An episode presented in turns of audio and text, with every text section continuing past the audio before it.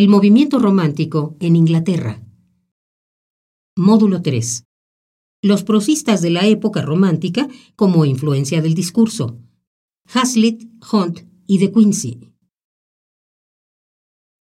Los prosistas cambiaron el rumbo de los estilos y si Lamb se inició por el lado humorístico y whimsical, Hazlitt defendió, como digo, el estilo familiar. Y voy a comentar dos ensayitos de Hazlitt, porque también tiene otro elemento muy importante, que es su amor a la naturaleza. El gusto que él tenía por la naturaleza también lo emparenta directamente con las teorías de Wordsworth y de Coleridge. Y entonces él tiene este librito, un ensayo muy bello, que se llama Sobre el sentimiento de la inmortalidad en la juventud, en donde plantea que no hay ningún joven que se sienta mortal. Y lo dice por una razón muy sencilla, porque en la juventud uno nunca piensa en la muerte. Pero vean ustedes qué extraordinaria manera de plantearlo, y creo que es además una extraordinaria manera de que ustedes comprueben lo que es el estilo familiar. Fíjense nada más como dice, ningún hombre joven piensa que ha de morir algún día. Este era un dicho de mi hermano y bastante bueno. Existe cierta sensación de eternidad en la juventud que nos da cumplida satisfacción para todo. Ser joven es ser uno de los dioses inmortales. Una mitad del tiempo, de hecho, ha volado, la otra mitad se tiene en reserva para nosotros con todos sus intocables tesoros. La idea no está marcada y no vemos límite a nuestros deseos y esperanzas. Hacemos nuestro el porvenir. La inmensa y limitada esperanza yace ante nosotros. Vejez, muerte, son palabras sin significado que pasan ante nosotros como el aire inocuo al que no prestamos atención. ¿Se acuerdan ustedes que durante los 60 había una expresión que decía desconfía de los mayores de 30 años? Entonces, porque claro, pues los que éramos jóvenes entonces pensábamos que nunca íbamos a pasar esa barrera, pero se pasa mucho más rápido de lo que uno cree.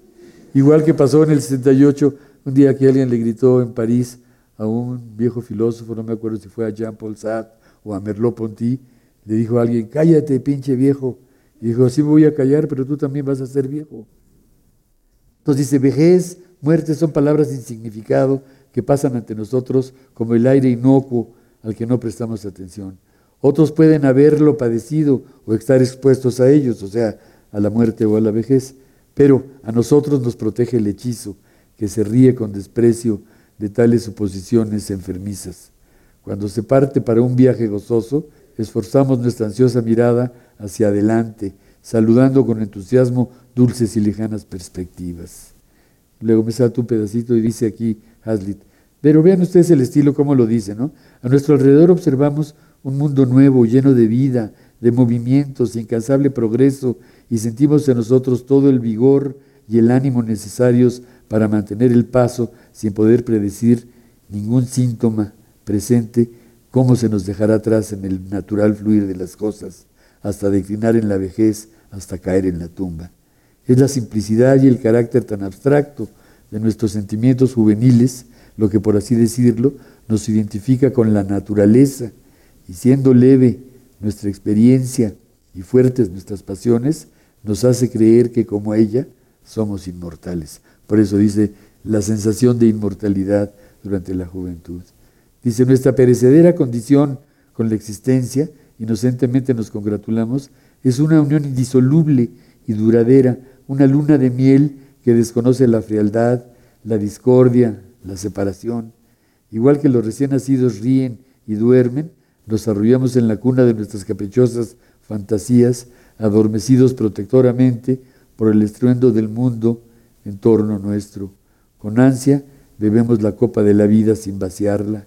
Al contrario, se nos derrama, los objetos se apiñan a nuestro alrededor, llenando nuestra mente con su magnitud y con el tropel de deseos que aguardan. Así, no nos queda lugar para pensar en la muerte. De esa plenitud de nuestra existencia no podemos cambiar de repente a polvo y cenizas. No podemos imaginar ese sensible, caluroso movimiento convertirse en un terrón amasado. Estamos demasiado deslumbrados por el resplandor de soñar despiertos que nos rodea para poder fijarnos en la oscuridad del sepulcro. Y leo un fragmentito más que tiene que ver con la Revolución Francesa, que también ya les había dicho que era tan importante. Tiene que ver con los deseos de la juventud de rebelarse, que son más que dignos y que son más que justificados, pero también pues con la reflexión final a que pues se llega. ¿no? Dice, por mi parte, empecé a vivir con la Revolución Francesa y aquel acontecimiento tuvo considerable influencia en mis tempranos sentimientos, como también la tuvo en la de otros. La juventud lo era doblemente entonces, por eso dicen la doble juventud. Era el amanecer de una nueva era. Un nuevo impulso se le había dado a las mentes de los hombres y el sol de la libertad se levantaba con el sol de la vida al mismo tiempo, orgullosos ambos de seguir juntos su rumbo. Poco yo soñaba mientras mis primeras ansias y esperanzas caminaban mano a mano con aquellas de la especie humana, que mucho antes de que mis ojos se cerrasen aquel amanecer, fuera ennegrecido y arrojado una vez más en la noche del despotismo, el eclipse total.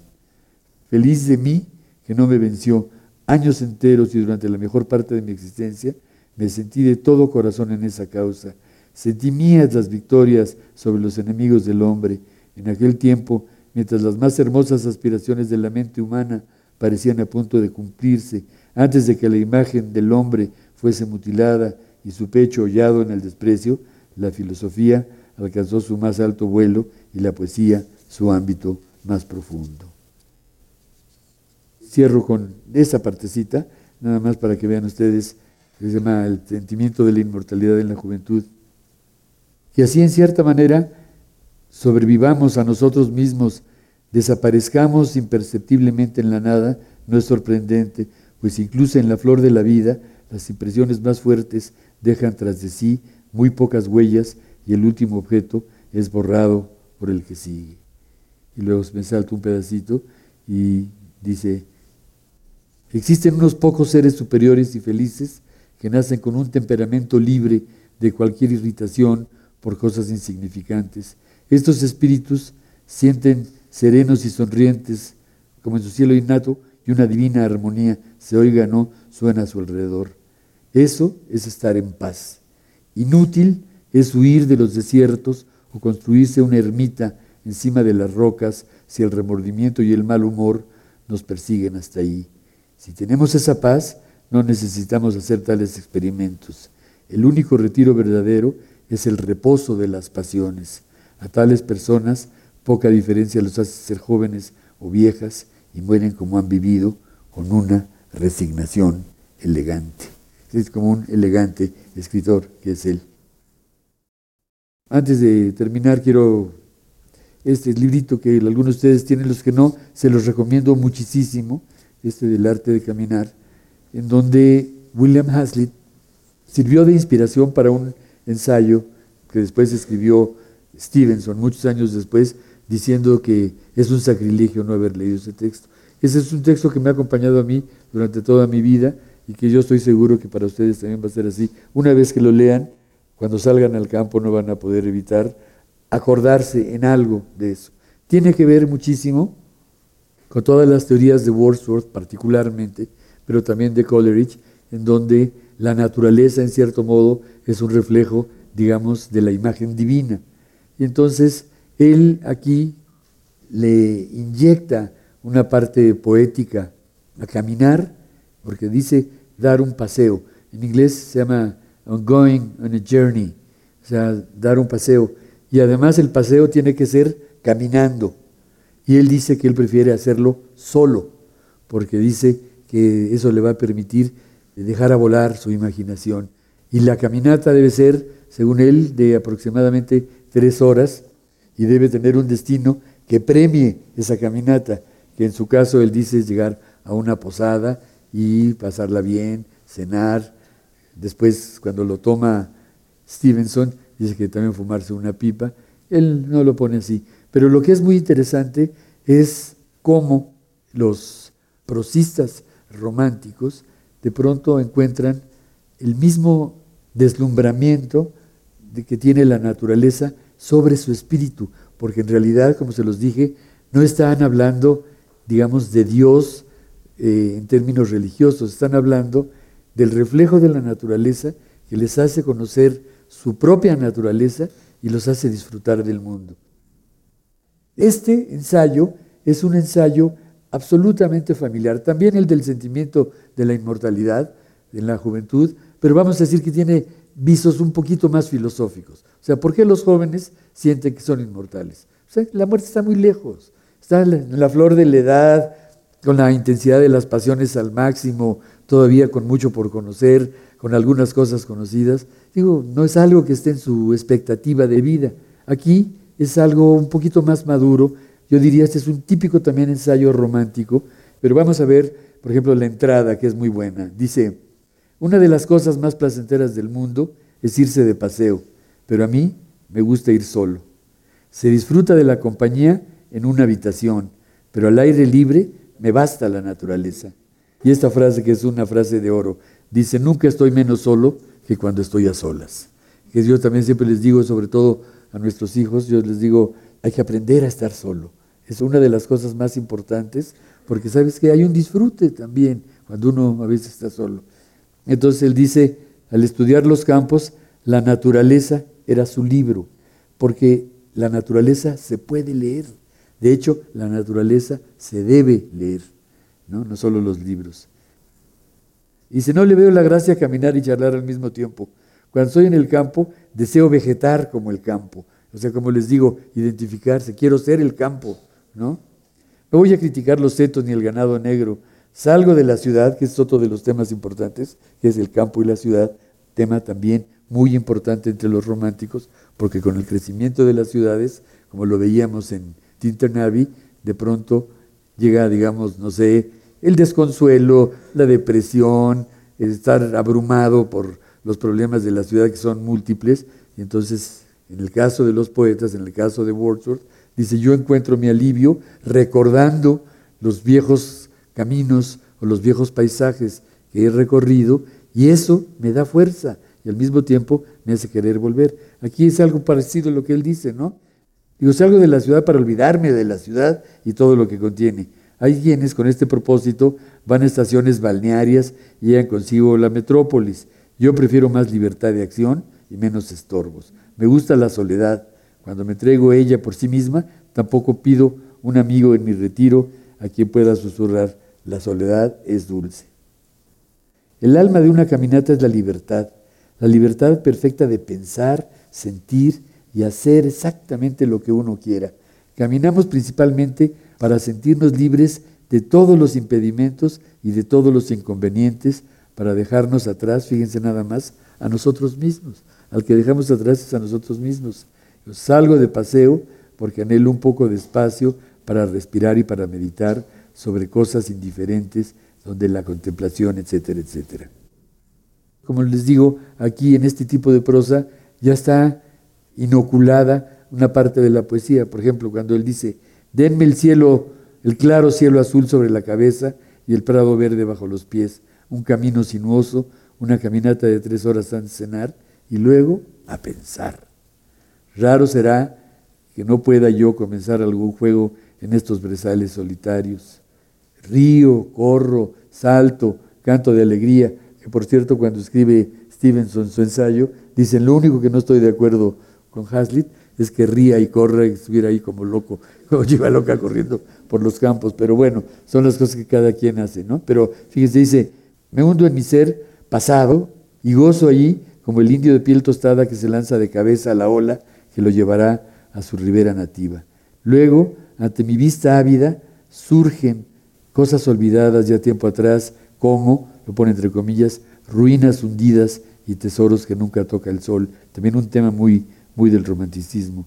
Y empiezo entonces a sentir, a pensar, a ser de nuevo yo mismo. Este es el equivalente, insisto muchísimo, en prosa de los poemas de Wordsworth, particularmente de la Oda a la Inmortalidad y de Tinternavi. Luego dice, en lugar de un embarazoso silencio interrumpido por intentos de decir algo ingenioso o simples lugares comunes, mi silencio es ese silencio no alterado del corazón, único que es la elocuencia perfecta. A nadie le gustan más que a mí los juegos de palabras, las aliteraciones, las antítesis, la discusión y el análisis, pero a veces prefiero pasarme sin ellos. O déjenme mi reposo. Tengo ahora otras cosas en que pensar que les parecerían ociosas, pero para mí son la materia misma de la conciencia. ¿Necesita comentarios esta rosa silvestre? ¿No salta a mi corazón esta margarita bajo su capa de esmeralda? Empero, si yo fuese a explicarle la circunstancia que le ha hecho tan cara para mí, los haría sonreír. ¿No es mejor que me lo guarde para mí y que me sirva para meditar desde aquí a aquel punto escarpado y allí hasta el horizonte remoto? Lo que está diciendo él es que cuando uno va acompañado de alguna persona, incluso por muy cercana que sea, digamos que puede haber acuerdo o no acuerdo, pero del otro modo, que es una manera muy interesante de verlo, es dice internalizar la experiencia hacia adentro, de tal modo que uno pueda disfrutarla sin necesidad de tener que comentarla. Son comentarios realmente muy, muy buenos. Una última partita en la página 19 que dice, si tan solo se insinúa lo que se siente en esta especie de juego de sombras, resulta insípido. Si se tiene que explicarlo, será como convertir un placer en un trabajo penoso. No se puede leer el libro de la naturaleza sin encontrar perpetuamente la dificultad de traducirlo para beneficio de otros. En una caminata, yo estoy a favor del método sintético sobre el analítico. Me contento con apilar una serie de ideas para analizarlas, examinarlas y analizarlas más tarde. Deseo ver que mis vagas nociones floten como el vello del cardo bajo la brisa y no dejar que se enreden en las zarzas y las espinas de una controversia. Por una vez, me gusta hacer las cosas a mi manera. Esto es imposible si no se está solo o si se está en una compañía que yo no codicio. En cambio, tener que desenredar a cada paso este misterio de nuestro ser y hacer que otros tomen un igual interés en él, de otra manera no se obtiene respuesta, es una tarea para la cual pocos son competentes. Debemos darles cerebro pero no lengua. Sin embargo, mi viejo amigo Coleridge es capaz de hacer ambas cosas. Ya ven que todos aman a Coleridge, incluido Lamb, cuando dice, bueno, el único, dentro de las dos razas del hombre, el único que sí hay que prestarle libros es a Coleridge, así igual aquí, ¿no? Dice, sin embargo, mi viejo amigo Coleridge es capaz de hacer ambas cosas. Podía dar las explicaciones más deliciosas sobre montes y valles en un día de verano y convertir un paisaje en un poema didáctico o en una oda pindárica. Hablaba muy por encima del canto.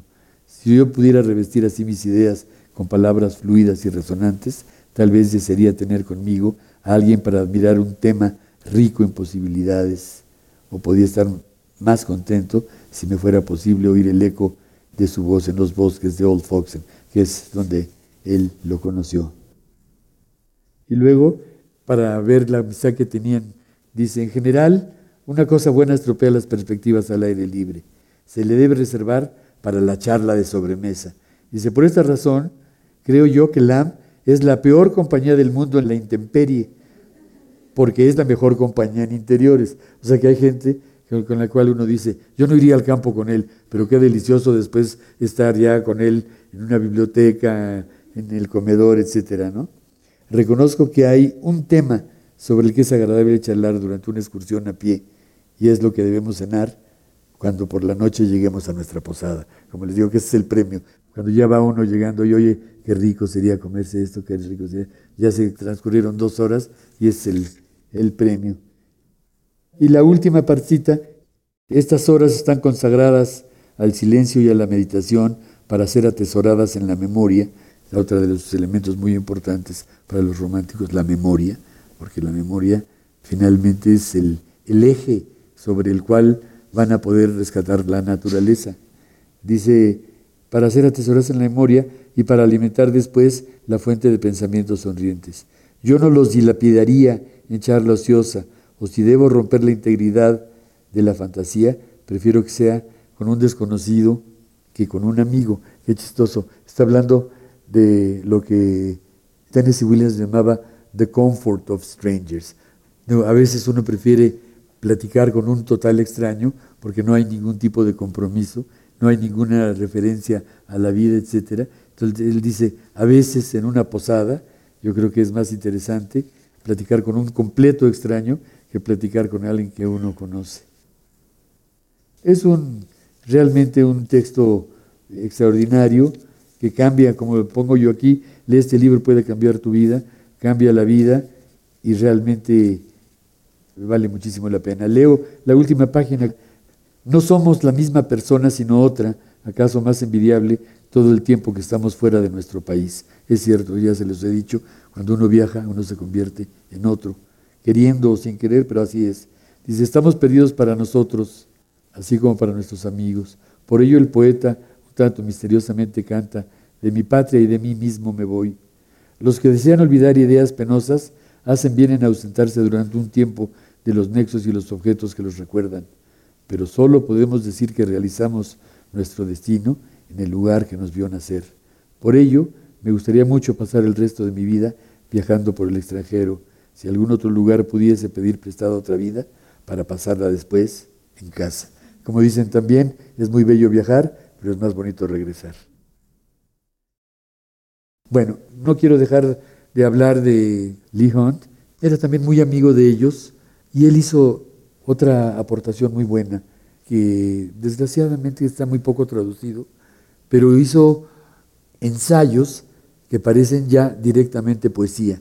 O sea que, aunque están escritos en prosa, hay uno que se llama Now y Ahora, y en donde hace una descripción, yo diría antropomórfica, de un día, vamos a decir, del verano, con calor, y simplemente con frases muy sencillas, las va hilando, nos va dando como una especie de paisaje, en donde les digo, diferentes escenas se van juntando sin necesidad de un nexo y van dando esa imagen de un solo día. Es un libro muy grande y todo, pero para que recuerden ustedes que la parte de la confesión siempre fue parte del anhelo de los románticos, les leo ya para terminar un fragmentito de lo que dice Thomas de Quincy en su muy celebrado libro Las confesiones de un inglés comedor de opio, y que se relaciona mucho con lo que estábamos leyendo de Lam cuando hace las confesiones de un borracho. Solo que claro, las confesiones de un borracho, el borracho digamos es un vicio dentro de todo menor, y a un comedor de opio, aunque en ese momento no era penado, ni siquiera estaba considerada una droga difícil, pero por supuesto que los efectos son muchísimo más complejos. Les leo un fragmentito nada más para que cerremos la parte de los grandes ensayistas, o sea, Lamb, Hazlitt, Lee Hunt y Thomas de Quincy. Y aquí entonces, en su libro muy famoso, dice de Quincy, con frecuencia me han preguntado cómo, mediante qué pasos llegué a convertirme en un comedor de opio. Fue gradualmente, experimentalmente, con desconfianza, como quien penetra desde la orilla de un mar profundo con el conocimiento de los primeros peligros que acechan en el camino, buscándolos mientras aparenta desafiarlos? ¿O fue en pura ignorancia de esos peligros guiado por falsas apariencias de un fraude mercenario? Desde hace tiempo, las tabletas para las afecciones pulmonares se tornaron eficientes por el opio que contenían, y solo por el opio, aunque se repudiase una alianza tan sospechosa, multitudes bajo este disfraz traicionero han sido seducidas y apresadas en una dependencia que no han podido prever, se han vuelto dependientes de una droga que no conocían, ni siquiera por el nombre o de vista, y no es un caso raro que la cadena de la abyecta esclavitud sea detectada por primera vez cuando ya se ha enroscado alrededor del organismo. Y finalmente fue, sí, respondo con anticipación, apasionada antes de formular la pregunta, fue por un impulso repentino y abrumador derivado de una angustia física, lo repito en voz alta, sí, en voz alta e indignada, como en respuesta a una calumnia intencionada, como un simple calmante bajo la mera coerción del dolor, más intenso así, recurrí por primera vez al opio y precisamente este tormento o alguna variedad de este tormento es el que conduce a la mayoría de la gente a entablar conocimiento con ese insidioso remedio. El ensayo es muy conocido, era además parte de algo que, insisto, lo vamos a ver en la próxima sesión, les llamaba la atención a todos los románticos, prosistas y poetas, y era experimentar con sensaciones nuevas. Y esa experimentación es la que muchas veces, como les se acuerdan que Blake decía, the road of excess leads to the palace of wisdom, ¿no? El camino del exceso lleva al palacio de la sabiduría. Pero yo les dije, sí, pero a veces mucha gente se queda a la mitad y no lo resiste. No llega al palacio de la sabiduría, se queda tirado a medio camino. Muchísimas gracias, espero que hayan disfrutado de nuestros queridos autores.